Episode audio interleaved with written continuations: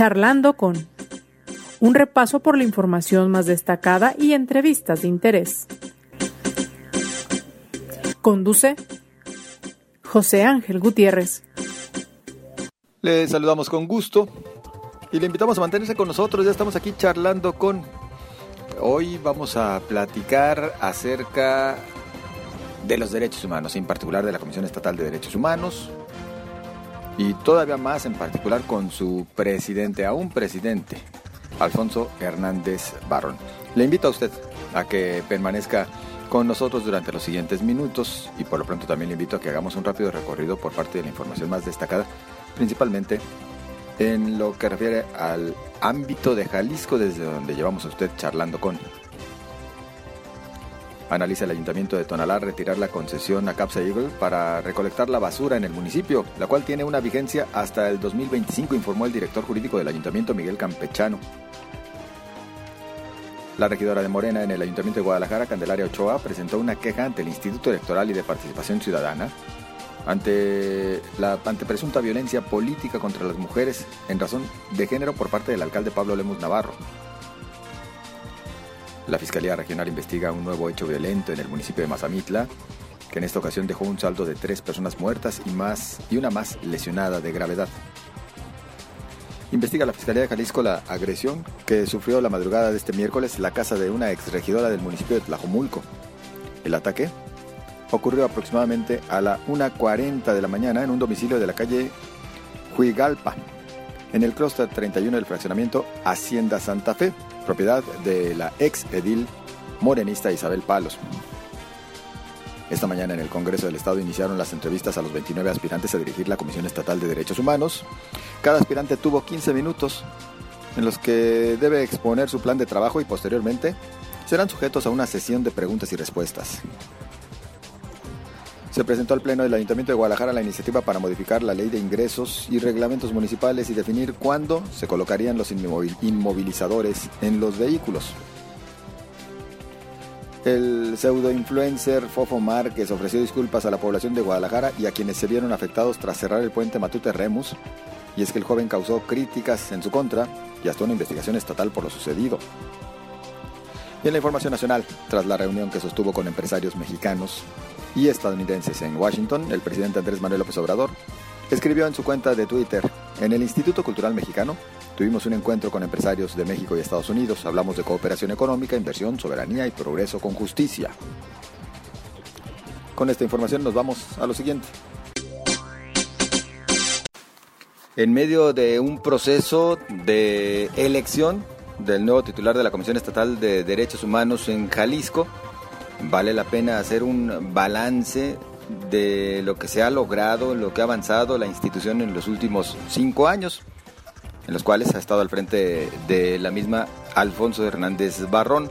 En lo personal y en diferentes espacios he referido que yo creía y me parecía que méritos existen suficientes como para que buscara sí reelegirse en el cargo tal como eh, podía hacerlo por otros cinco años y sin embargo a nivel personal decidió pues eh, ya no registrarse entre los aspirantes a la titularidad de la Comisión Estatal de Derechos Humanos. Yo saludo a Alfonso Hernández Barrón para platicar con él acerca de este balance que pudiéramos hacer de manera rápida y también de sus motivaciones. ¿Cómo estamos? Muy buenas tardes.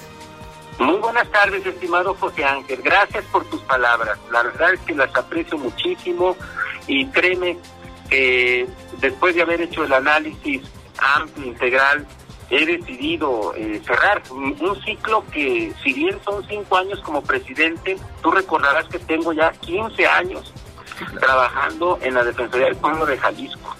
Y, haber sido su titular, sin duda, es el mayor honor que he tenido en mi vida. Y, y en que adelante un poquito, mira, los instrumentos internacionales, los principios de París, hablan de que lo conveniente es un solo periodo como presidente. Si bien este sugieren que sea de siete años, pues yo en realidad ya tengo 15 años con un nivel de, defensa que me ha colocado en la primera línea de, desgaste que se presenta ya de manera natural y por eso en este momento considero porque es importante que haya una renovación Eh, la comisión, más allá de una persona, la integran cientos de mujeres y hombres que están especializadas y especializados en diferentes procesos. De tal manera que, créanme, hay una Comisión Estatal de Derechos Humanos de Jalisco que seguirá caminando y seguirá fortaleciendo los procesos de atención a la gente. Pero yo en lo personal te agradezco tus palabras, estimado José Ángel. Si Alfonso Hernández Barrón tuviera que presumirnos los tres principales logros durante su gestión al frente de la Comisión Estatal de Derechos Humanos y también reconocer cuáles serían eh, esos eh, pendientes que se quedaron o que no alcanzó a ver cristalizados, ¿cuáles serían unos y otros? Empiezo con los últimos. Eh, nos, nos faltó difundir más todas nuestras actividades no fue sencillo en medio de una pandemia. La mitad de mi periodo se lo llevó la pandemia, José Ángel. Cierto. Entonces, eh, actuar en un escenario inédito donde la mayoría de las decisiones que tomaban los gobiernos implicaban eh, afectaciones a derechos humanos, pues nos llevó a estar concentrados eh, al 100% en esto y faltó trabajar más en la difusión. También otro pendiente, incidir más en la reparación integral del daño a las víctimas. No logramos que se hicieran todos los pagos compensatorios, las medidas de reparación, de restitución, de compensación, las garantías de no repetición, eh, porque creemos también que falta una nueva legislación para fortalecer el trabajo de la Comisión Estatal de Derechos Humanos de Jalisco. Estas instituciones fueron creadas hace ya casi 30 años, José Ángel. De entonces a la fecha muchas cosas han cambiado y ya con lo que tenemos ahora no es suficiente para atender las nuevas demandas ciudadanas. Por eso, en más de algún momento dejamos en el Congreso del Estado la, el planteamiento de que se convocara una consulta amplia, escuchando las voces de organizaciones civiles, especialistas, la academia, y fortalecer, replantear nuestro modelo de defensa de derechos humanos. De tal manera que esos son algunos de los pendientes.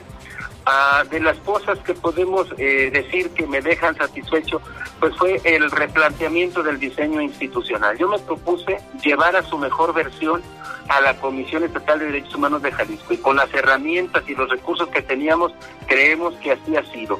Diseñamos nuestro trabajo con un ejercicio de planeación que nos permitió eh, potencializar mucho nuestras, eh, nuestra incidencia Trabajamos en tres, en, tres dimensiones, defensa, gobernanza y cultura.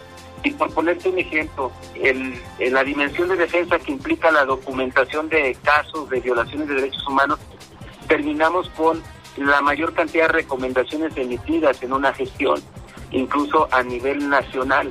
Ahora el reto es que las autoridades las acepten y las cumplan, y para eso necesitamos más herramientas que nos den eh, más dientes, como luego se dice, José Y esto pues lo tiene que hacer el Congreso con una reforma a la ley.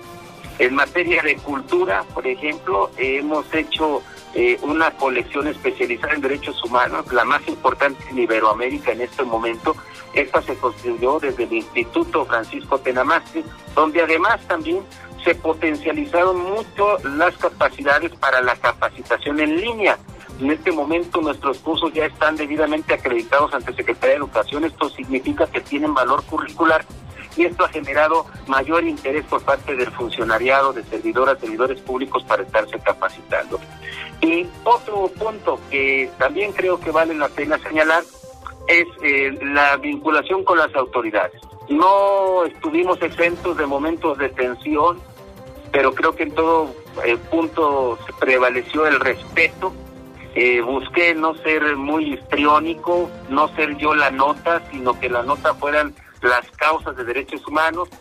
Tuvimos eh, la templanza para enfrentar algunas posturas eh, contrarias a nuestra visión y a la visión de derechos humanos por parte de algunas funcionarias y funcionarios. Y creemos que pudimos construir mediante diálogo y respeto. Y, y algo de lo que sí te quiero decir que estoy muy satisfecho ampliamos nuestra presencia en todo el estado y también en nuestra presencia para atender grupos focalizados en desventaja. Ahora mismo tenemos en la zona birrárica, en la zona norte, una red de oficinas y módulos que permiten que la gente acceda a los servicios y sobre todo se defienda de los abusos de poder con mayor facilidad. Tenemos oficinas en San Andrés Coamiata, en Ocota de la Sierra, en Mesa del Tirador, en Tuxpan de Bolaños, en San Sebastián Teponahuatlán, en Mezquití, en Colotlán. Pero no solo en la zona norte, también ampliamos oficinas en la zona sur, en Tuxpan, en Cihuatlán, también en la zona de la Ribera de Chapala, donde instalamos oficina y módulos en Chapala y también en San Pedro y Chicán. Y para atender a grupos especialmente en situación de vulnerabilidad, ampliamos nuestra presencia con una oficina en el, en la, en el refugio para migrantes que se encuentran en el Cerro del Cuatro y un módulo permanente en el Instituto Jalisciense de Ciencias Forenses, donde atendemos lo que para mí es la mayor tragedia en Jalisco, que es la desaparición de personas. Pues, ahí eh, el balance, habrá muchas otras cosas. Yo muy agradecido con eh, las mujeres y los hombres de la Comisión Estatal de Derechos Humanos de Jalisco, en donde hay personas muy comprometidas y que hicieron su mayor esfuerzo y que a mí solamente me tocó coordinar los trabajos durante estos cinco años, pero que nada se hace sin un equipo de trabajo como el que tiene la, la Defensoría del Pueblo de Jalisco. Justo uno de los puntos que, que ha mencionado pues sí es de llamar la atención. La relación institucional. Y, lo digo porque ciertamente ha sido difícil. Y principalmente cuando recordamos lo ocurrido hace casi cinco años, durante ese proceso de elección del titular de la Comisión Estatal de Derechos Humanos, procesos que siempre son muy intensos, tendríamos que decirlo, sí, muy socorridos, muy vigilados, por la sociedad, las organizaciones, los medios de comunicación. Ahí, hace cinco años, inclusive me atrevo a decir que Alfonso Hernández Barrón pues no las llevaba todas a su favor. Y hasta terminó resultando de alguna manera, no sé si me equivoqué, pero eh, cierta sorpresa el que fuese designado como titular. Esto sin restar, por supuesto, méritos, por el contrario, simplemente aclarando porque sabemos, digamos, cómo se las gastan en el nivel legislativo para este tipo de elecciones o designaciones, a partir hasta, dígase también, de las cuotas, los cuates y, todo lo que ya conocemos, pero que no quisiera desaprovechar el momento hablando de eso o obligando a Alfonso Hernández Barrón a hablar de eso. ¿Cómo se logró esta buena relación institucional? Eh, en algún momento Hernández Barrón tuvo que bajar un poquito... Eh, el trabajo, la guardia, las aspiraciones, la entrega, para no meterse en broncas, por ejemplo, con el Ejecutivo? Eh, no, de ninguna manera, José Ángel. Justo tú acabas de recordar el proceso en el que yo fui electo y lo digo literal, yo no tuve que venderle el alma al diablo para ser presidente de la Comisión Estatal de Derechos Humanos de Jalisco yo fui elegido en un proceso que como tú lo comentas, se alinearon los astros para que la elección de mi caso, y te la digo porque fui actor de primera mano, eh, se realizara sin tener que comprometer la actuación de la Defensoría. Eso me permitió luego una relación con dos gobernadores y que tuvimos desde luego encuentros y también desencuentros. ¿Qué es lo que hicimos para mantener la autonomía de la institución? pues tratar de ser profesionales, responsables, el nunca faltarles al respeto, el sustentar siempre nuestras actuaciones con la firmeza de vida. Yo siempre puse al centro y al frente de todas mis decisiones la atención a las víctimas.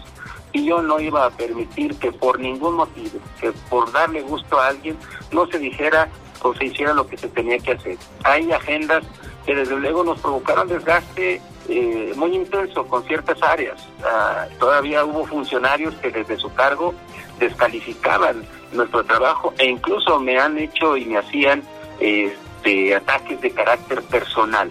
Pero las agendas de seguridad ciudadana, seguridad pública, pues sin duda nos generaron las mayores tensiones, pero de mi parte, y la sociedad lo sabe, siempre hubo eh, templanza y de ninguna manera permití que se tratara de inhibir el trabajo y lo que teníamos que decir desde la Comisión de Derechos Humanos de Jalisco, porque la Defensoría del Pueblo de Jalisco es eso, una defensoría para visibilizar los asuntos más graves, para proteger a los más vulnerables, y yo no podía cargar, como no lo llevo, la, la conciencia eh, pensando que dejé de hacer o de decir algo.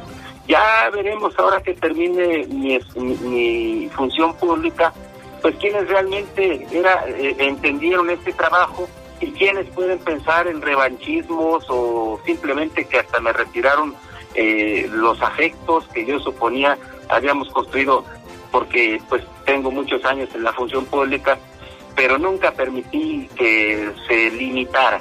Eh, le buscamos el modo también a los funcionarios, porque también de eso se trata. Hay que encontrar los puntos de coincidencia, de diálogo.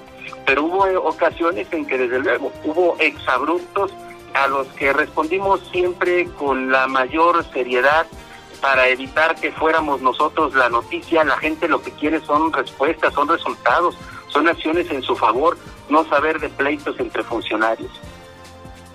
Alfonso Hernández Barrón, eh, mencionaba ya hace algunos instantes la necesidad de eh, pues una reforma, una reforma para, entre otras cosas, pues otorgar eh, dientes, como luego se dice, a la Comisión Estatal de Derechos Humanos, que tenga mayores facultades, inclusive para sancionar a aquellos funcionarios pues que de repente hacen caso omiso a lo que se señala desde la propia comisión o hasta las recomendaciones de esta. ¿Qué más se requiere? Si se tuviese que impulsar una reforma y a partir de la expertise de Alfonso Hernández Barrón, ¿cuáles son los puntos básicos de la misma? Que por cierto sí es urgente. Bueno, yo he planteado en más de alguna ocasión que todos los gobiernos municipales deberían de tener su propio modelo de defensa de derechos humanos. Eh, comisiones municipales, son persos municipales, con el nombre que se le quiera poner, pero debe haber una capacidad instalada en todo el territorio. Y esto simplemente eh, pongo un ejemplo de por qué esto es necesario y urgente. Eh, ¿Recuerdan ustedes el famoso caso Giovanni? esa ejecución extrajudicial de un joven en un municipio hacía 30 minutos de la zona metropolitana y el cual no trascendió hasta un mes después de que esto haya ocurrido. Imagínense lo que no pueda ocurrir en municipios lejanos, eh, de tal manera que en todas las poblaciones debe haber una área que pueda estar recibiendo y defendiendo a la gente articulada ciertamente con la Comisión de Derechos Humanos. Y esto es posible sin crear más burocracia, simplemente profesionalizando las áreas jurídicas y las áreas que desde los actuales gobiernos municipales tienen para atender a los sectores vulnerables. Esta es una de las de las posibilidades de incidencia que, yo, nosotros vemos necesarias para fortalecer el sistema de derechos humanos. Otro, el ampliar también nuestras facultades y nosotros tenemos, por ejemplo, la representación de víctimas en el sistema de justicia penal. Esta reforma, desde luego, también implicaría una reforma a la Constitución Federal que nos limita para no actuar en temas de carácter jurisdiccional, pero que en la práctica nosotros vemos modelos como los que se han planteado en Colombia con el sistema de las personerías, que también pudiera ser útil acá en Jalisco y en México. Entonces, hay una serie de ideas que nos pueden permitir fortalecer el sistema de defensa de derechos humanos y no dejarlo ahí como una institución para cumplir un requisito ante la comunidad internacional o ante eh, eh, las propias organizaciones civiles, sino que sean instituciones que sirvan, que puedan incidir de manera más directa en los problemas de las personas. digo, estas entre otras serían propuestas, pero además se debe escuchar a toda la gente cómo eh, las personas de la población eh, con discapacidad eh, requieren a una defensoría, cómo debemos trabajar el tema de las personas privadas de la libertad. O sea, todas esas, esas agendas que cada vez se visibilizan más porque los medios de comunicación, el acceso a la información permiten que identifiquemos dónde están los cuellos de botella para que funcione nuestro Estado de Derecho, nos deben hacer reflexionar y sacudir de qué es necesaria una reforma integral profunda en materia de derechos humanos para el, funcionamiento del sistema eh, no jurisdiccional. No olvidemos, José Ángel, que después de la reforma de junio del 2011 hay un antes y un después en materia de derechos humanos.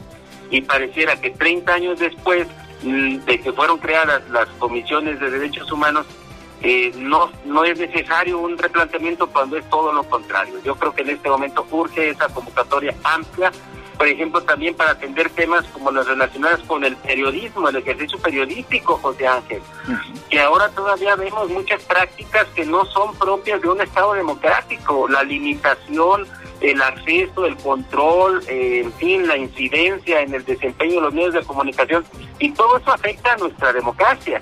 Y uno pudiera pensar, ah, bueno, pues ahí son temas de la política. No, es la, son temas que tienen que ver con la construcción de una sociedad democrática en donde todas y todos podamos acceder y vivir a nuestros, nuestros derechos humanos. Y si se me permite, yo sí agregaría que se pudiese encontrar la forma de blindar a los organismos autónomos, entre ellos la Comisión Estatal de Derechos Humanos, de las pretensiones, las intenciones, los intereses de la clase política, que aunque también son naturales, son normales, pues no son lo más indicados, ¿no? Que no le puedan meter mano a este tipo de instituciones. Así es, porque si no se pierde la esencia y, recordemos que el fin último de una defensoría de derechos humanos es defender la dignidad de las personas. Y ahí no puede haber cálculos políticos, no puede haber interferencia de agentes externos, porque al contrario, con mucha frecuencia estamos en el, en el centro de tensiones, no solamente con autoridades, también con grupos al margen de la ley. Entonces, si se quiere hacer un cálculo político en esta, en esta tarea, pues inevitablemente se va a terminar afectando a la sociedad. Sin lugar a dudas. Pues Alfonso Hernández Barrón, tiempo es el que nos faltaría para platicar aún más acerca de estos interesantes temas y sobre todo lo que se hizo, lo que tiene que hacerse o lo que queda pendiente para la siguiente gestión. Por lo pronto, de verdad, de, parte de un servidor y sé que de muchas personas, muchas felicidades por el trabajo emprendido como presidente de la Comisión Estatal de Derechos Humanos. Ya nos platicarán en alguna ocasión qué viene por delante. Sabemos que eh, se trata de un personaje muy inquieto y muy comprometido también con esta labor, así que seguro le vamos a ver en muchas más actividades. ¿Algo que guste agregar, Alfonso Hernández Barrón? Me integro, José Ángel, como asesor de algunos colectivos de personas desaparecidas y de comunidades indígenas. Eh, continúo mi trabajo de investigación, invitarles desde luego a que puedan acceder a la a la mayor colección eh, especializada en derechos humanos que ahora está disponible en la página electrónica y que fue construida con el Instituto Francisco Tenamastri. Y, y como ya lo dices, José Ángel, voy a continuar en esto. Toda mi vida he estado trabajando en las cuestiones sociales y estaremos desde las distintas trincheras incidiendo en eh, fortalecer nuestro Estado de Derecho, defender a la gente, tenemos ahora una pandemia que nos hizo evidentes las tremendas desigualdades sociales y que se requiere hoy como nunca fortalecer la institucionalidad e involucrar más a la sociedad civil. José Ángel, gracias por todas tus atenciones durante todo este tiempo. Eh, serás de los primeros amigos con los que me reúna porque han sido cinco años muy intensos y que ahora también eh, recuperar los afectos y seguirlos eh, regando y abonando es importante para mantener la estabilidad institucional. Te mando un fuerte abrazo y bendiciones para ti y para tu familia. Abrazo y bendiciones también, Alfonso Hernández Barrón. Muchas gracias. Hasta pronto. Hasta pronto. Pues ya lo escuchó usted, es el presidente de la Comisión Estatal de Derechos Humanos, ya próximo a ceder la estafeta, pero todavía con muchos temas por delante. Y de usted esperamos los comentarios que con gusto recibimos a través de las redes sociales. Recuerde, nos encuentra en Twitter como arroba José Ángel GTZ y en Facebook, la fanpage. José Ángel Gutiérrez, que por cierto está registrando unos problemitas. Esperemos que esos se resuelvan en el transcurso de las siguientes horas. Por lo pronto le deseo a usted lo mejor. Pásela bien, siga cuidándose. Hasta mañana.